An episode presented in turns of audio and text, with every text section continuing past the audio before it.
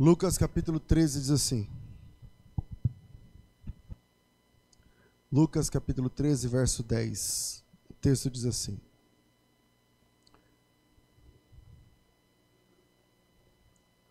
Num sábado, Jesus estava ensinando numa das sinagogas. E chegou ali uma mulher possuída de um espírito de enfermidade. Havia 18 anos. Ela estava encurvada, sem poder se endireitar de modo nenhum. Ao vê-la, Jesus a chamou e disse: Mulher, você está livre da sua enfermidade. E impondo-lhe as mãos, ela imediatamente se endireitou e dava glória a Deus. O chefe da sinagoga, indignado ao ver que Jesus curava no sábado, disse à multidão: Há seis dias em que se deve trabalhar. Venham nesses dias para serem curados, não no sábado. Porém, o Senhor lhe respondeu: Hipócritas, cada um de vocês não desprende da manjedoura no sábado o seu boi ou o seu jumento para levá-lo a beber? Por que motivo não se devia livrar deste cativeiro em dia de sábado essa filha de Abraão, a quem Satanás trazia presa há 18 anos? Tendo Jesus dito essas palavras, todos os seus adversários ficaram envergonhados. Entretanto, o povo se alegrava todos os dias, ou melhor, o povo se alegrava por todos os feitos gloriosos que Jesus realizava. Amém.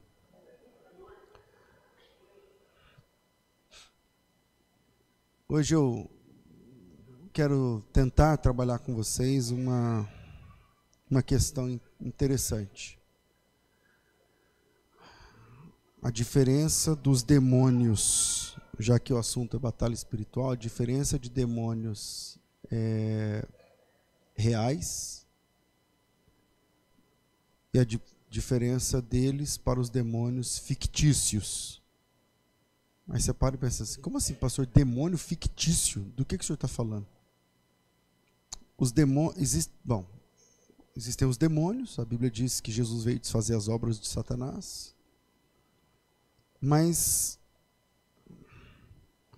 os demônios que não existem, mas ficam na, na cabeça das pessoas, por vezes são mais eficazes do que os demônios de verdade.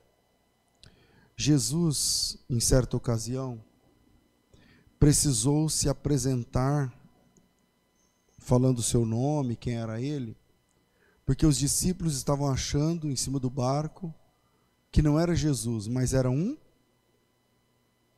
Alguém lembra? Era um fantasma.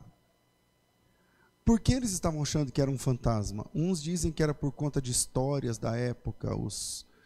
É, como é que eu falo? Os, os, como se fosse hoje em dia, né? Os, a, a loira do banheiro da escola, ou a, é, lendas urbanas.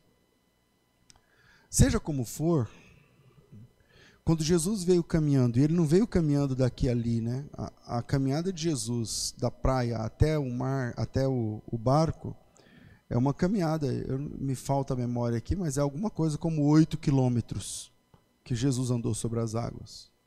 Não é assim, daqui ali. E aí, lá o barco virando tal, parece que o dia estava depois das três da manhã, quarta vigília da noite, é o período que compreende entre 3 e 6 da manhã, é o período onde o sol nasce. E eu não sei em que momento da noite, dessa quarta vigília da noite, se quatro e meia, sabe, quando a barra já começa a aparecer assim, laranja, e quando as coisas começam, eu não sei exatamente. Mas a Bíblia diz que eles achavam que era um fantasma. Eu tenho a minha interpretação. Jesus estava andando em cima das águas, mas as águas estavam agitadas, lembram? As águas estavam agitadas. Então Jesus ele vem andando lá, se estivesse clareando, ele está aparecendo lá. Aí quando ele está andando, que a água está para cima, ele, ele, aparece. Depois ele está andando na água, aí a água desce, ele vai, ele some. Depois ele aparece de novo, depois ele some, depois ele aparece de novo. Ele está andando em cima das águas, indo até o barco. E aí o pessoal ficou olhando assim e falou: sumiu. Agora apareceu, agora sumiu, agora apareceu, agora sumiu. Eu falei, isso aí é um fantasma. Está aparecendo, está sumindo, fica. Isso aí é um fantasma. E a Bíblia diz que eles gritaram de pavor, gritaram de medo. Pergunta: havia um fantasma ali? Não, mas havia na cabeça deles.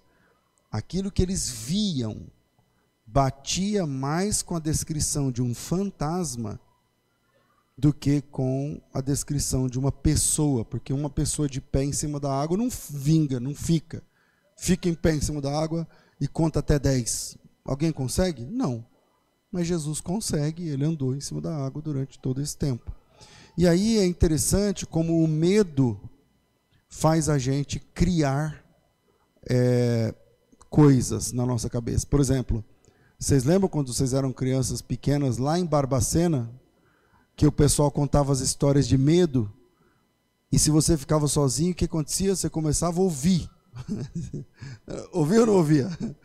Você começava a sentir, as coisas parece que começavam a mexer, as coisas parece que começavam a fazer sentido. Aquilo que, aquilo que a pessoa contava parece que a brincadeirinha do copo. Eu não nasci na igreja, né? Eu não sei se crente tinha esses negócios, mas a brincadeira da tesoura, do copo, e aí você fica vendo, aí mexe, aí você não consegue dormir à noite, aí se apagar a lâmpada, pior, porque você está com medo, aí apagava a luz, aí você começava a ouvir coisas, nem tem nada, mas aí você começa a ouvir, aí a, a sombra começa a mexer, e aí, pastor, mas onde o senhor quer chegar? É interessante como o medo que nós tínhamos quando éramos crianças nos faziam, ou nos fazia, melhorando o português, ouvir coisas, ver coisas e sentir coisas que não eram reais. Aquelas coisas não eram reais, porque se fossem demônios, demônio não sai quando acende a lâmpada. Entendeu? O demônio não sai quando o pai limpa a garganta. Ah, chega, vamos embora, vai dormir. Aí acaba tudo. Então não é demônio era uma coisa da nossa cabeça. Mas acontecia ou não acontecia? Acontecia. Acontecia. Aí você cobra a cabeça, aí você fica tremendo, você quer dormir com seu pai, com a sua mãe. E por que isso acontecia? Basicamente, porque a nossa mente preenche as lacunas daquilo que nós já aceitamos como verdade. Então, se você aceita uma coisa como verdade, seu, a sua consciência, seu cérebro, seu, ele vai preencher as lacunas, porque você, você entendeu que aquilo é verdade, então aquilo é uma verdade, o cérebro vai trabalhar a partir daquilo que você entende que é verdade. Você aceitou aquela verdade. Então, se você aceita aquela verdade, ele vai trabalhar assim, a partir de então. É, ontem, anteontem, sei lá que dia foi, eu entrevistei uma irmã que ela perdeu toda a visão em um dia por conta de diabetes, ela muitas muita enfermidade desde que nasceu, tal. E hoje ela é uma pregadora que ficou famosa. E aí e ela, na verdade, ela ficou famosa porque a aparência dela é de travesti, parece um travesti, porque ela tem uma doença, uma enfermidade que dá a ela as afeições, os másculas. E aí ela prega, ela é uma pregadora, ela prega e fica todo mundo xingando ela no, no na rede social.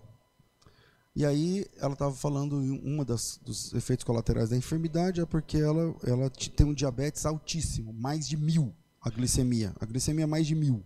É glicemia que fala, é, né? E aí eu não sei se é glicemia que fala que mede lá. E aí e você sabe que se passa de 100 é um perigo, 300 é um negócio muito, né, que, quem você conhece alguém que já deu 600, não sei o que tal, ela era mais de mil. E aí um dia ela perdeu a visão. Ela perdeu a visão. Eu falei, mas é num dia só? Ela falou, num dia só. Eu cheguei em casa, começou a dar dor de cabeça, dor de cabeça, porque a pressão do olho, no diabetes, enfim. E aí ela perdeu a visão, ela ficou cega dos dois olhos. E depois, tempo depois, um dos olhos ficou com 20%. Ela começou a melhorar, tomando remédio contra a pressão dos olhos, não sei o que lá. E aí um dos, dos olhos ficou com 20% de visão. Então ela via vulto só. Um perdeu, que até hoje ela perdeu, e o outro ela via com 20%, no máximo 20%. Aí o médico falou: ah, Isso aí, você é cega, 20% é muito pouco, de uma única visão, e perdendo né, 20% e com, com. Eu não sei os nomes lá. E aí ela ficou condenada. Ela ficou quatro anos andando com o pai, andando com a mãe, não sei o quê. E eu sou curioso, eu, eu sou um entrevistador, então eu posso fazer a pergunta que eu quiser. Eu falei para ela, tá. E quando é que. E agora? Você leu o que? Ela, ela, você consegue, porque você veio sozinha, a gente ficou conversando lá fora. Eu não acho que você é cega. Então, como que é? Ela falou, não, agora eu leio até bula. Eu falei, mas dos dois? Ela falou, não, um eu perdi, do outro olho, que tinha 20%, que eu só enxergava vultos. Eu fiquei quatro anos andando de, no braço do meu pai, no braço da minha mãe. E agora eu leio até bula, eu consigo ler tudo. O médico, na, no exame, é 20%. Eu sou aposentada, não sei o que lá mas eu consigo ler tudo. Eu consigo tirei carta, não sei o quê, consegui colocar lá o olho e ver as letras. Eu falei, tá, e como que como aconteceu? Ela falou, ah, foi passando um dia, eu estava no, no ponto de ônibus, e aí falou, ah, é o ônibus, não sei o que e tal. Entrou, a pessoa olhou para. Acho que era o pai dela, a mãe dela, alguém, falou para ela: Você leu o ônibus. Você que falou o ônibus. E tá certo o ônibus. E ela começou. Falou, eu comecei a perceber que eu conseguia enxergar. E aí essa percepção foi aumentando, aumentando, aumentando, aumentando. Agora eu enxergo tudo de um olho só.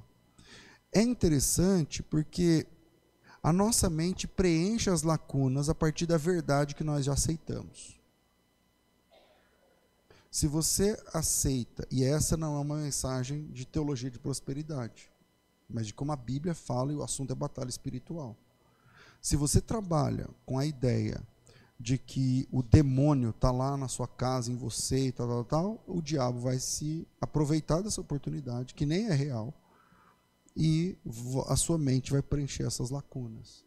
Eu estou falando isso porque vamos verificar a cura dessa mulher com calma e vamos ver nos detalhes, quadro a quadro, é, como essa cura acontece e como, qual é a verdade desse, dessa mensagem que é possível aplicar na minha vida, na sua vida, na nossa vida, na nossa experiência pessoal. Vou deixar alguns pontos para a gente pensar, e o primeiro é o seguinte: a religião certa não impede que pessoas vivam imersas, eu coloquei imensas, imersas no engano do diabo, é imersas. A religião certa não impede que pessoas vivam imersas na, no engano do diabo estar na doutrina certa não significa que você está 100% liberto das mentiras de Satanás. E a história dessa mulher é uma história que mostra isso. João 8,32 diz: Conhecereis a verdade, e a verdade vos libertará. Uma vez que você conhece a verdade, a verdade é Jesus, a verdade te liberta. Sabemos que a verdade é Jesus, mas do que exatamente ele nos liberta? Então vamos com calma analisar esse texto, como eu disse, quadro a quadro.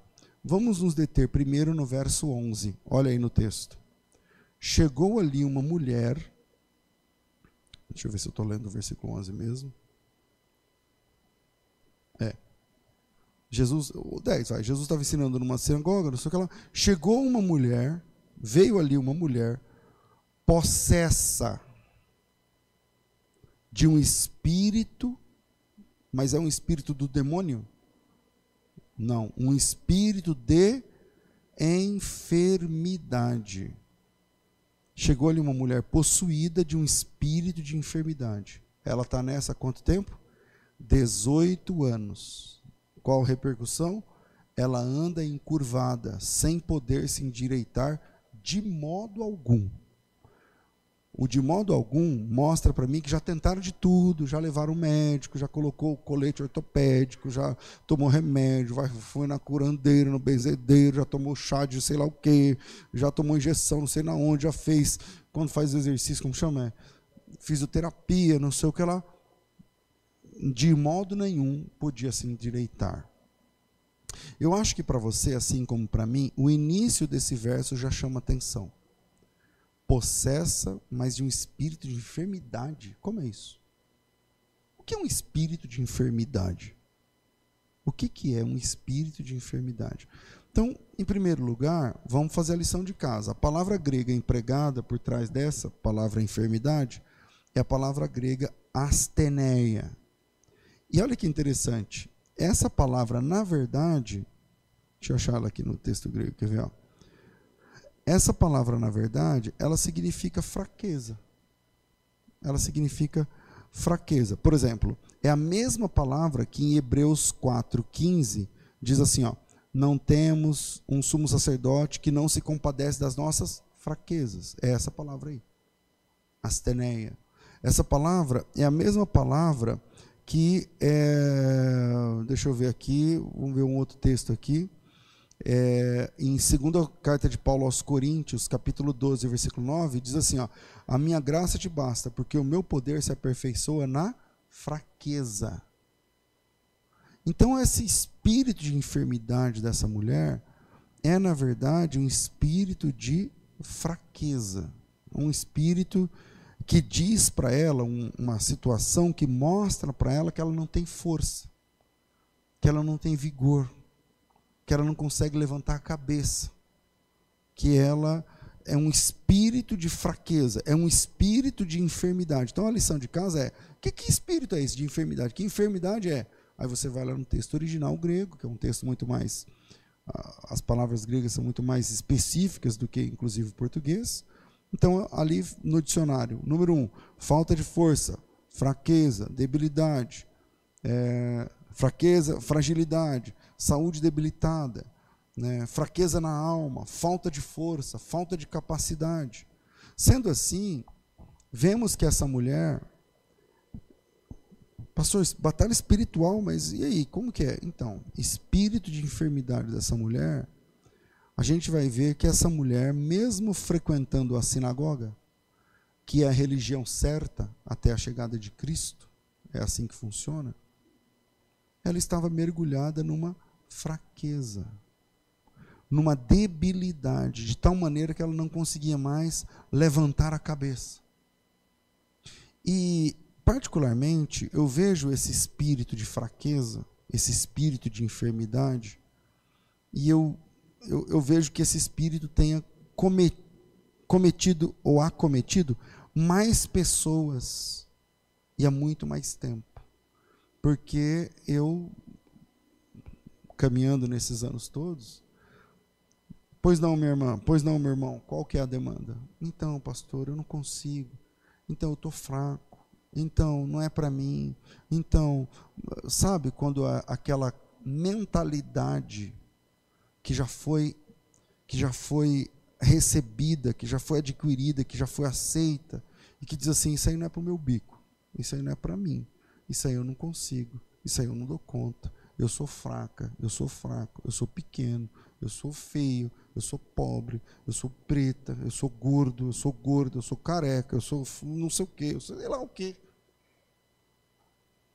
Então, particularmente, eu vejo que tem muita gente assim, até na religião verdadeira. Porque Jesus, ele frequentava a sinagoga para pregar.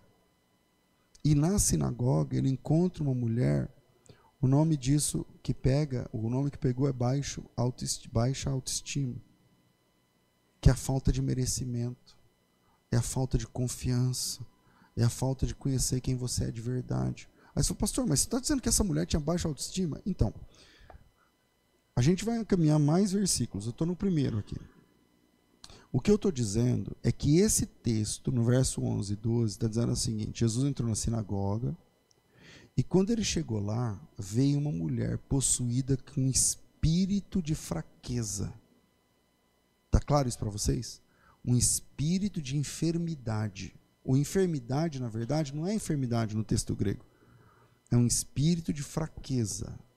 O que é espírito? Espírito em hebraico é ruach e no grego é pneuma. O que é tanto ruach no hebraico quanto pneuma no Novo Testamento no grego? É o, o, o, o fôlego. Espírito, o fôlego, é a pessoa que respira isso o tempo todo.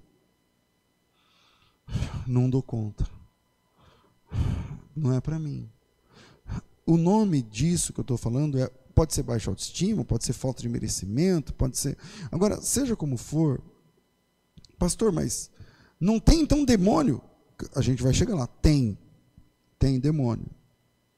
E aí, Jesus, eu vou dar um pulo eu não queria dar o pulo, mas eu, como eu acho que eu não vou conseguir terminar, então eu vou dar o pulo agora, depois eu volto. Vamos lá. É, Jesus, depois que cura essa mulher, ele é cerceado, claro, pelos hipócritas, pelos fariseus, porque aquele dia era sábado, e sábado você sabe que sábado não é dia de curar pessoas, né? Na cabeça dos. dos tem tabela, e tem dia de curar e dia de não curar, e não sei o que lá. Tem até uma música que eu gosto muito que fala: é, classificaram Jesus porque fazia milagres em dias errados e sem permissão. Então, ele tinha que perguntar. Inclusive, quem vai falar isso é, deixa eu ver aqui. Versículo 14, olha o versículo 14. Jesus diz, né, no, no 13, 12, 13, mulher, está livre da tua enfermidade, impondo as mãos, ela imediatamente se endireitou. Veja que ele não expulsou demônio nenhum aqui. Entendeu? 14, o chefe da sinagoga, coloca no 14, aí, é, aí fala príncipe da sinagoga. Qual Bíblia fala chefe? Levanta a mão aí. Daí tem um monte de Bíblia que é chefe. Tipo, a religião tem chefe, entendeu? Tem o cara que é o chefe lá do negócio que ele falou: ó, hoje é sábado e na tabela aqui não, não se cura sábado, passa outro dia. E aí o, o chefe da sinagoga diz assim: ó, indignado por ver que Jesus curava, não sabe disso. Existem seis dias em que você pode trabalhar. Venham vocês, os, agora para os enfermos, venham nesses dias para ser curado, não no sábado. E aí Jesus vai colocar o demônio aqui agora, ó. Hipócritas, cada um de vocês não, não desprende da manjedoura no sábado boi para amamentar e tal. Por que motivo não se devia livrar desse cativeiro? Primeiro, Jesus está falando assim: ó, isso aqui é um cativeiro, essa mulher está presa num cativeiro. O que é cativeiro? Uma situação que não tem saída. Uma situação que não tem saída. Em dia de sábado, essa filha de Abrão, a quem Satanás fazia trazia presa há 18 anos. Aí quando eu leio o texto de Lucas no capítulo 14, a próxima página, dizendo que quando Jesus vai curar um outro rapaz que era mudo, eu até preguei sobre isso lá na inauguração da, da base missionária. E lá a Bíblia diz que quando Satanás tranca bem armada a sua casa, em segurança está tudo quanto tem. Ou seja, existem heresias, existem ideologias que são satânicas, que uma vez que a pessoa adere a essa ideologia, ela está presa por Satanás. Mas não é que é o Satanás que está prendendo ela fisicamente, é a ideologia. Então, quando Jesus vai curar essa mulher, ele não expulsa demônio. Ele fala para a mulher assim: Olha, eu vou te falar uma coisa que você não sabia. Você está livre do teu mal. Esse negócio não, não era para ficar assim. Você não era para ficar com a cabeça para baixo assim o tempo todo. Levanta a sua cabeça. E a mulher levanta a cabeça. Ele não, diferente de outros, do próprio rapaz do capítulo 14, que ele expulsa o demônio. Então, primeiro ponto é a religião certa não impede que pessoas vivam imersas ou presas no engano do diabo. E aí, esse, esse texto vai mostrar para mim que essa mulher vivia num espírito de enfermidade e passa 18 anos olhando para baixo. E esse tipo de comportamento reativo, de pessoas que só olham para baixo, que reagem sempre ali e tal, elas são pessoas que não ousam, são pessoas que não não se acham, não conseguem levantar a cabeça, não se acham tão humanas quanto os outros humanos, os outros humanos. Essas pessoas não acreditam, essas pessoas não empreendem, essas pessoas não, elas apenas sobrevivem.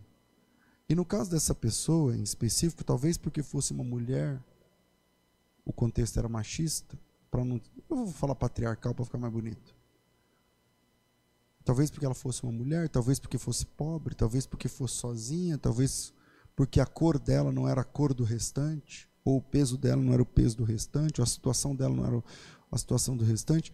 Rótulos, rótulos e mais rótulos. Você não pode, você não. Isso aqui não é para você. E assim essa mulher seguiu os 18 anos olhando para baixo. Então, para a gente sair desse primeiro ponto, aprenda um princípio para a vida na Bíblia, um princípio para a vida. Pensamentos nos conduzem a sentimentos. Você não tem um sentimento antes de pensar. Primeiro você pensa, depois você sente. Pensamentos conduzem a sentimentos. Sentimentos conduzem a ações. E ações conduzem a resultados. Pensamento primeiro, sentimento depois. Pensamento, sentimento, sentimento, ação, ação, resultado. Ou seja, quando você pensa o que a Bíblia diz, você sente o que a Bíblia entende, que a Bíblia explica, espera que você sinta. E quando você pensa o que a Bíblia diz e sente o que a Bíblia manda, você age conforme a Bíblia determina. E se você pensa, sente e age, você alcança o resultado que a Bíblia diz em qualquer área. Quem confessa e deixa alcança a misericórdia. Primeiro você pensa, entende isso. Depois você sente essa verdade. Depois você age conforme aquilo que você pensou, porque você leu e porque você sentiu no seu coração. E quando você age, aí vem o refrigério. Então, existe uma, uma genealogia aí, existe uma cronologia aí. Pensamentos nos conduzem a sentimentos. Sentimentos nos conduzem a ações e ações nos conduzem a resultados. Quem só busca resultado não dá certo. Quem só quer ficar no, nas ações, mas pensa diferente, pensa uma coisa fazendo outra, essa pessoa não é feliz, essa pessoa é falsa. Ela pensa uma coisa de você e age com você diferente do que ela pensa. Essa pessoa deve ser horrível viver assim. Deve ser horrível viver assim. Então, primeiro você tem a Bíblia, Jesus é a palavra, o verbo. Você lê o que a Bíblia diz. Então você pensa com essa categoria, pensar nas coisas que são de cima. Deus está preocupado com aquilo que você entende. Pensa. Depois, aquilo que você sente. O que você sente é reflexo do que você pensa. E aquilo que você faz, as suas ações, aquilo que você sente, ou melhor, aquilo que você faz é reflexo daquilo que você sente. Eu entendo, depois eu sinto, depois eu faço, e aí eu tenho o resultado, o desdobramento. Então, se essa mulher pensa errado, todo o resto está condenado. E isso funciona para mim, isso funciona para você. Se você é uma pessoa que pensa errado sobre você mesmo, sobre teu marido, sobre teu filho, sobre teu pai, sobre Deus, sobre o diabo, sobre qualquer coisa. Se você pensa errado, todo o restante está errado. Tudo que vai vir depois vai ser construído, vai ser uma construção torta, que tende ao fracasso. Por quê? Porque não está baseado no que a Bíblia diz.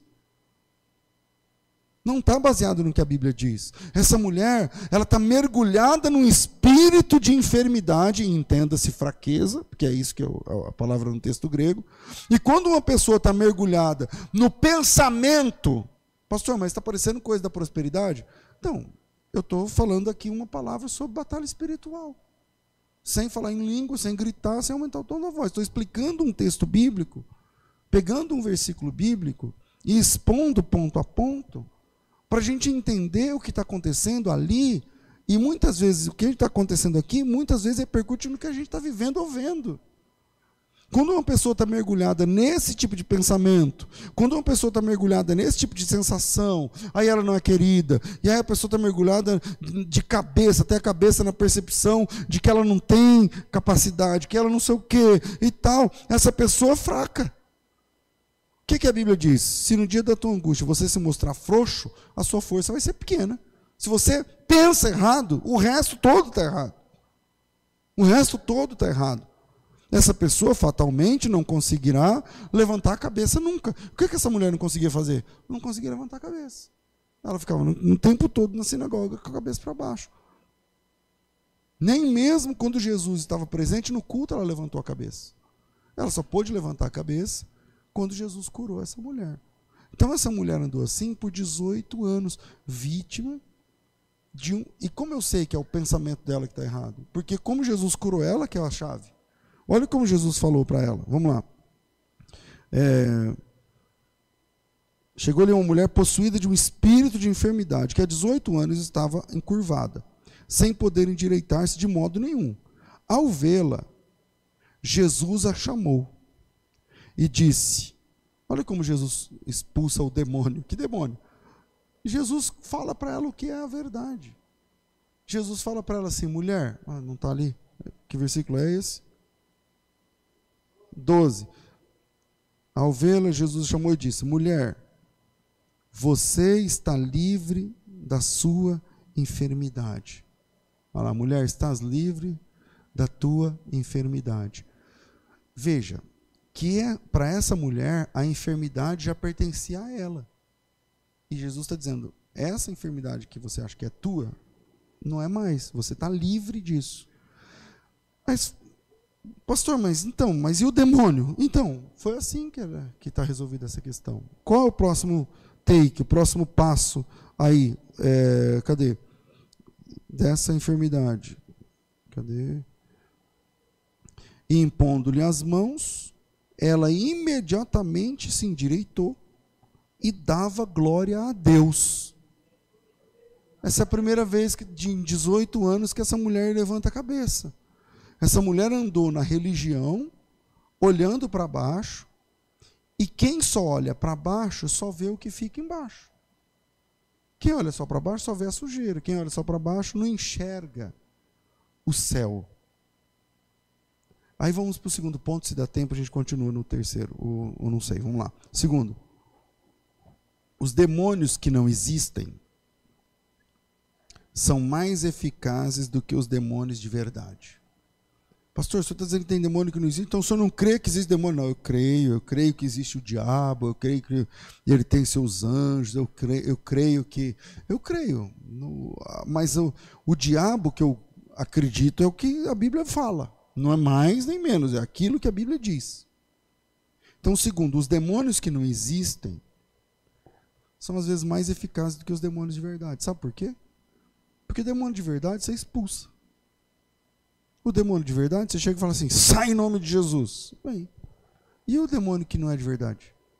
E a pessoa acha que é, e a pessoa dá o crédito, e a pessoa ouve as vozes, porque lembra quando a gente era pequeno que você se você der ouvido a esse medo, você vai ouvir coisas que não existem.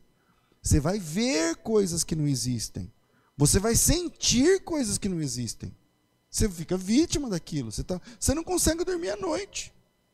Tem que acender a lâmpada. Agora, que demônio é esse fajuto que sai quando você acende a lâmpada? Então não é demônio. Você acha que o demônio tem medo de, de lâmpada, de água, de, do seu pai? O demônio tem medo de sua mãe. Sua mãe, seu pai limpa a garganta lá no quarto. Aí acabou. Então não é demônio. Só que esse demônio, os, esses demônios, os que não existem, na minha opinião, às vezes são mais fortes do que os demônios de verdade. Sabe por quê? Porque o demônio de verdade, com jejum e oração, se resolve. E o que não existe? Você pode levar no maior vigília, no maior pregador, no maior expulsador de demônio, mas não é demônio. Está na cabeça da pessoa, não é demônio. Então, como que ela vai, como que vai expulsar isso daí? Existem pessoas assombradas por demônios que não existem. E esses demônios não saem com oração. Não saem com oração. Não sei se a Vanessa vai lembrar. Quando nós é, essa igreja começou, e a gente fez aniversário de quantos anos? 11, 11 anos atrás. Aí começou. E, sabe como é que é, né? A igreja quando está começando, ainda mais a nossa igreja tem tinha um programa da rádio, não sei o que lá e tal. Então via muita gente de outras igrejas. Eles não querem, eles querem ver que pastor é esse, que pregador é esse, que, que história é essa. Vamos lá ver, vamos lá no culto, entendeu? Aí via muita gente assim nessa época. E eu eu, eu, vocês sabem, eu sou muito chato, né? Então a pessoa vinha e falava, não, irmão, vai para sua igreja. Eu falava no rádio, eu não quero nem saber com quem já tem igreja. Se já tem igreja, vai para sua igreja, não vem. Agora, se você está parado, não congrega, está desviado, não sei o que lá, vem. Alguns de vocês estão rindo olhando para minha cara, porque vocês já me ouviram falar isso para vocês, inclusive, quando vocês eram de outra igreja. É ou não é? Aí, tem, tem, mais aí, tem mais. Eu não vou. Chega, vamos ficar por aqui. Aí. E por que, que eu estou falando disso? Deixa eu lembrar. Ah, porque uma. Aí vinha, vinha um casal, eu não vou lembrar o nome deles, mas ainda bem. Que se eu lembrar, eu falo, né? Então. Havia um casal de velhos, eles eram velhos, e começou a frequentar a igreja. Eu nem imagino o nome desses irmãos. E o, o senhor, é um senhor e a senhora, ele era muito fofo, muito bonzinho, pastor, o que, que precisar, não sei o que, lá, lá, lá. Beleza, aí um dia, duas semanas de igreja, sei lá, ele falou, pastor, eu precisava de sentar com o senhor, aconselhamento, não sei o que lá e tal. Aí, quando, aí abre aconselhamento. Então, quando começa, quem é da área de atendimento, não sei o que, no começo vem tudo embaralhado, assim. Até você entender o que, que é, de que caminhão a pessoa caiu, demora uma hora e pouco. Só que eu morava em São Paulo, né? Então, terminava o culto 10, porque o culto era das 8 às 10. Eu ia atender uma. Quando eu ia sentar com a pessoa, já era 10h40 e eu saía daqui uma da manhã. Aí tá bom. Aí eu, qual que era a demanda? A demanda era o seguinte: a irmã. Você lembra, Vanessa, dessa história? Lembrou? Você lembra do nome? Não, né? Aí a irmã, o que, que acontece? Ela estava perdendo a sanidade mental. Uma dó. Uma pessoa maravilhosa. Mas ela estava naquele processo, a Cris que é psicóloga vai saber melhor, não sei os nomes. Ela estava se desconectando da realidade, sabe? Que dó. Uma pessoa assim amorosa, não sei o que, ai pastor, porque eu ouço todos os programas, não sei o que, lá, lá, lá, lá, e ela ouvia mesmo. E aí falava, não sei o que. Eu falei, tá bom, qual que é a demanda? Vamos lá. Então, pastor, eu saí daquela igreja, da minha igreja, estou sem congregar, porque o pastor estava me perseguindo. Ah, o pastor está te perseguindo? Por quê? Como eu já vi de tudo, é possível, inclusive, que fosse verdade, que, enfim. O pastor está perseguindo por quê? Então, pastor, não sei.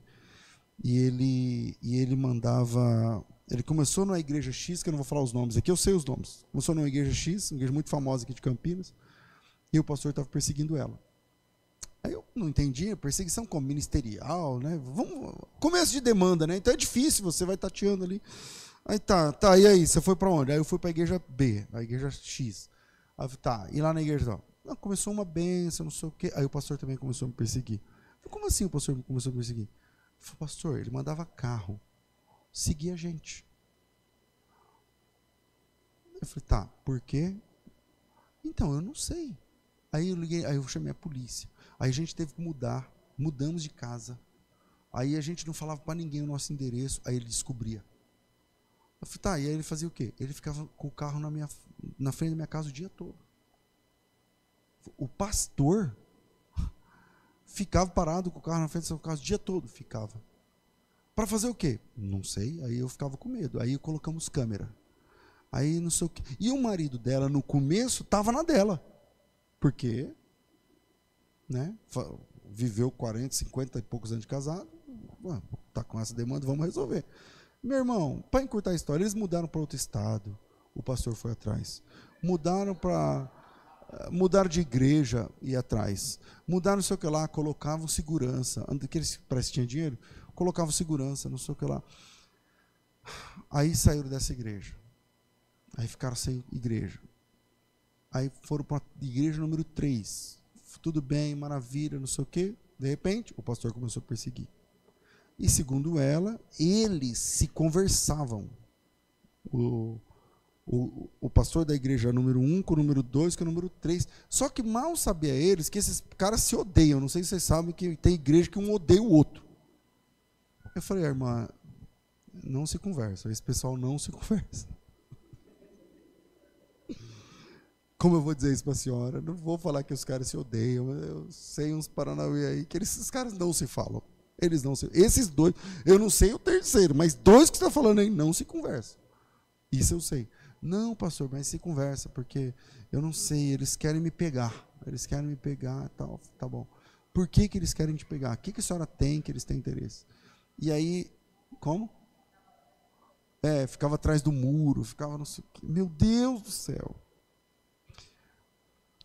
Aí um dia, você lembra que dessa história? Eu passei essa demanda para você? Passei? Aí um dia, eu, depois de quatro, cinco aconselhamentos, eu já tinha entendido na primeira. E aí vinha essa demanda, e eu querendo ir embora, porque eu morava muito longe. No outro dia, você sabe, eu levanto de madrugada e tal. Aí, eu falei, irmã, eu contei a real. Falei, irmã, o que está acontecendo aqui é o seguinte, assim, assim, assim, só precisa de atendimento, remédio, tal. É um processo longo, não é tão simples. Então, eu não lembrava que eu tinha passado para a psicóloga falar, faz o tratamento, não sei o que lá. A partir desse dia, aí no outro culto, o marido dela veio sozinho e falou que eu também estava perseguindo ela agora.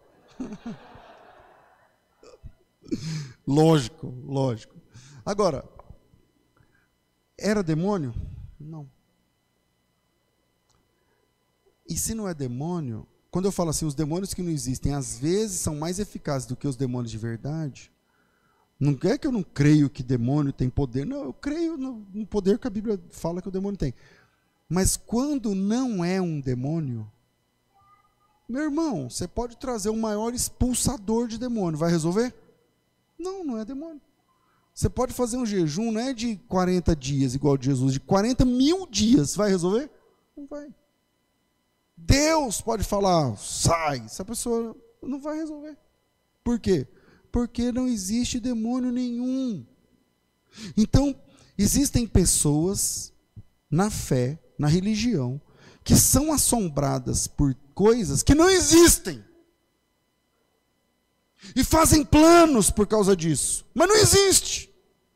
E tem medo de algumas coisas, mas que não existe. E esses demônios que não existem são piores porque eles não saem com oração não saem com exorcismo, não saem com a ceia, não saem com a, com a vida no altar, não saem, porque está na cabeça, não é verdade. Por exemplo, eu me lembro do Moisés da Bíblia, quando ele estava com 80 anos, aí Deus apareceu e falou para ele lá na sarça, do meio de um sarçal, dizendo: Moisés, eh, tira a sandália do pé, não sei o que lá tal. E aí ele entendeu a missão. Vai para o Egito, não sei o que lá. Qual era a preocupação do Moisés? Lá eu sou procurado. Dá uma olhada no capítulo, eu não sei se é o capítulo 4, me perdoa, não está no meu sermão. Eu não não está no meu esboço aqui. Mas eu acho que é o capítulo 4 do Êxodo, não é o 5. Eu acho que é o capítulo 4, eu não estou certo disso.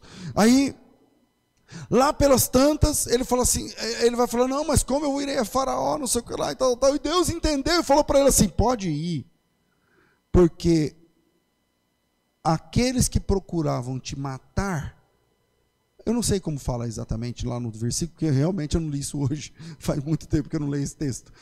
Aqueles que estavam procurando matar, já era. Já, em outras palavras, a sentença que havia de prisão contra você caducou. Acabou. Já era. Você está com medo de uma coisa que não existe. Vocês acharam esse texto para me ajudar?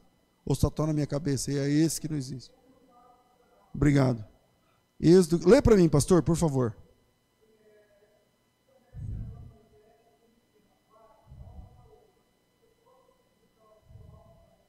Pronto. Todos, os, todos aqueles que buscavam tua alma morreram.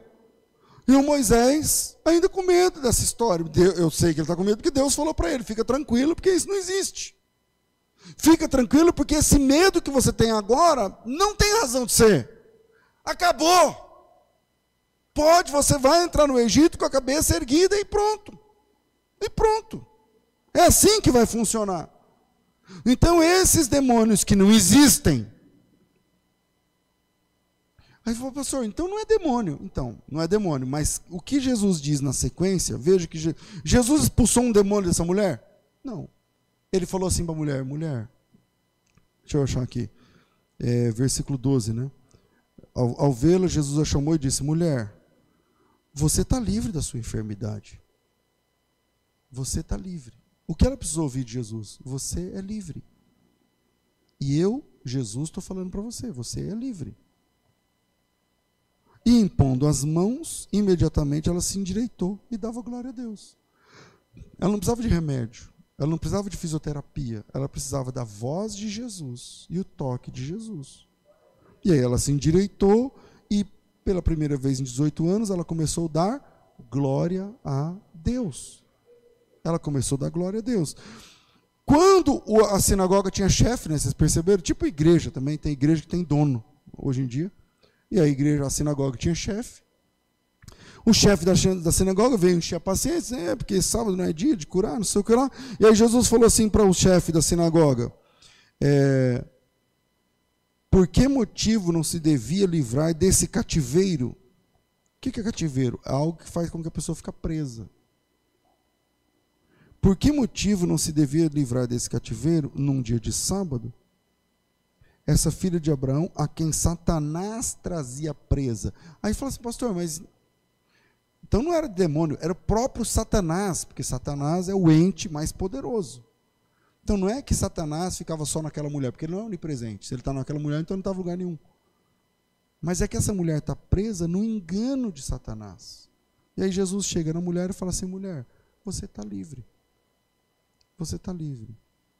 O que eu estou falando para vocês é que existem libertações que, para acontecer, você só precisa ouvir a voz de Jesus nas Escrituras, dizendo: Você está livre. Você está livre desse teu mal. Levanta a sua cabeça e dá glória a Deus. Levanta a cabeça e dá glória a Deus é a atitude da mulher. E a fala de Jesus é que liberta. Você está livre desta tua enfermidade. E esse princípio, para mim, é poderosíssimo na batalha espiritual. Primeira coisa, eu estou lidando com demônios de verdade, demônios originais, ou estou lidando com demônios imaginários? Porque se eu estou lidando com demônios imaginários, eu não preciso nem expulsar. Eu só preciso entender o que a Bíblia diz sobre mim. E aí Jesus chega na mulher e expulsa esse demônio falando assim: mulher, você está livre desse teu mal. Eu sou Jesus falando com você num culto, no sábado, na sinagoga. O chefe não vai estar tá gostando dessa ideia, mas eu tenho uma palavra para te dizer nesse culto. Você está livre desse teu mal, levanta essa cabeça. E a mulher levanta a cabeça pela primeira vez e começa a dar glória a Deus. O que mais nós tememos hoje em dia? Demônios de verdade ou aqueles que nós mesmos criamos? Aí, terceiro, e aí eu só vou citar: a palavra de Jesus desfaz as prisões reais e as prisões imaginárias. Quer ver uma prisão imaginária que eu o tempo todo lido nas, nas minhas conversas com pessoas que eu nem conheço, através das redes sociais ou dos programas que eu faço, no rádio, culpa. Hoje mesmo, hoje mesmo, uma pessoa ligou no programa falando sobre isso. Culpa. Mas fala assim, peraí, mas Jesus já pagou. Então, mas se a pessoa não entendeu aquilo, de novo, você pensa com base no que você entendeu, você entende e pensa. Entendimento, pensamento. Pensamento, sentimento. Sentimento, atitude, atitude da realidade. O resultado. Então, se a pessoa não se entende perdoada, ela vai viver como culpada. Mas a Bíblia diz que Jesus, abra sua Bíblia, o último versículo, 1 de João, capítulo 3, versículo 8. Aquele que pratica o pecado procede do diabo, porque o diabo vive pecando desde o princípio, mas para isso se manifestou o Filho de Deus, para desfazer as obras de Satanás. Pronto. Pronto. Que culpa mais vai resistir depois disso? Ele veio para, para isso, se manifestou o Filho de Deus, para destruir as obras do diabo, se a sua versão é atualizada por exemplo, ou na revista corrigida, para desfazer as obras de Satanás. A mulher não olhava mais para cima, só para baixo. E Jesus veio desfazer isso. Jesus disse que a mulher estava presa pelo diabo, mas no início fala que é um espírito de fraqueza, um espírito de enfermidade. O que, que a gente entende então? Que o engano do diabo fez com que essa mulher ficasse assim. Por isso ela é uma prisioneira do diabo. Mas não é que o diabo estava lá o dia, dia inteiro lá. É igual quando você tinha medo quando era criança. Não tem demônio nenhum lá na árvore mexendo e fazendo uma boca, não sei Não, é você que está enxergando aquilo. Você que está enxergando aquilo. Existem pessoas presas ao engano do diabo, E você percebeu como Jesus libertou essa mulher? Falando. Aliás, é assim que ele liberta a maioria de nós. Falando conosco. Não foi assim que você foi chamado? Não foi assim que você dobrou seu joelho a primeira vez, quando ele falou com você? É assim, esse é um método mais eficaz de libertação e de quebra de maldição e de e mentalidade errada e de tudo, quando a palavra de Jesus, a Bíblia, a palavra de Jesus tem primazia na nossa vida. Então, a partir de hoje, pense, primeiro você lê o texto e depois você pensa com base no texto. Uma vez que eu me alimento da Bíblia e penso o que a Bíblia diz, então a partir de então todo o restante vai sendo corrigido. Então, isso, na minha opinião, é muito importante quando a gente vai falar de batalha espiritual. Quando fala batalha espiritual, já fica falando de cachoeira, de não sei esquece isso daí. A Bíblia não fala nada de cachoeira. A Bíblia não fala nada de encruzilhada. A Bíblia não fala nada de Exu. A Bíblia não fala nada, nada, nada ver. Isso é a cabeça das pessoas. Pastor, mas o senhor crê que existe demônio? Existe. Mas demônio de verdade mesmo. Que não é o que, que furando pneu. Existe demônio na Bíblia. Existe demônio, é terrível. Mas muita coisa do que as pessoas, que impede pessoas de levantar a cabeça da glória a Deus, é uma questão pessoal que falta Jesus falar com a pessoa e dizer para ela, pensa Jesus falando teu nome e dizendo assim para você, você está livre desse teu mal. Pode levantar a cabeça. Pode dar glória a Deus. Para isso Jesus se manifestou para desfazer as obras de Satanás. Deus abençoe vocês em nome de Jesus.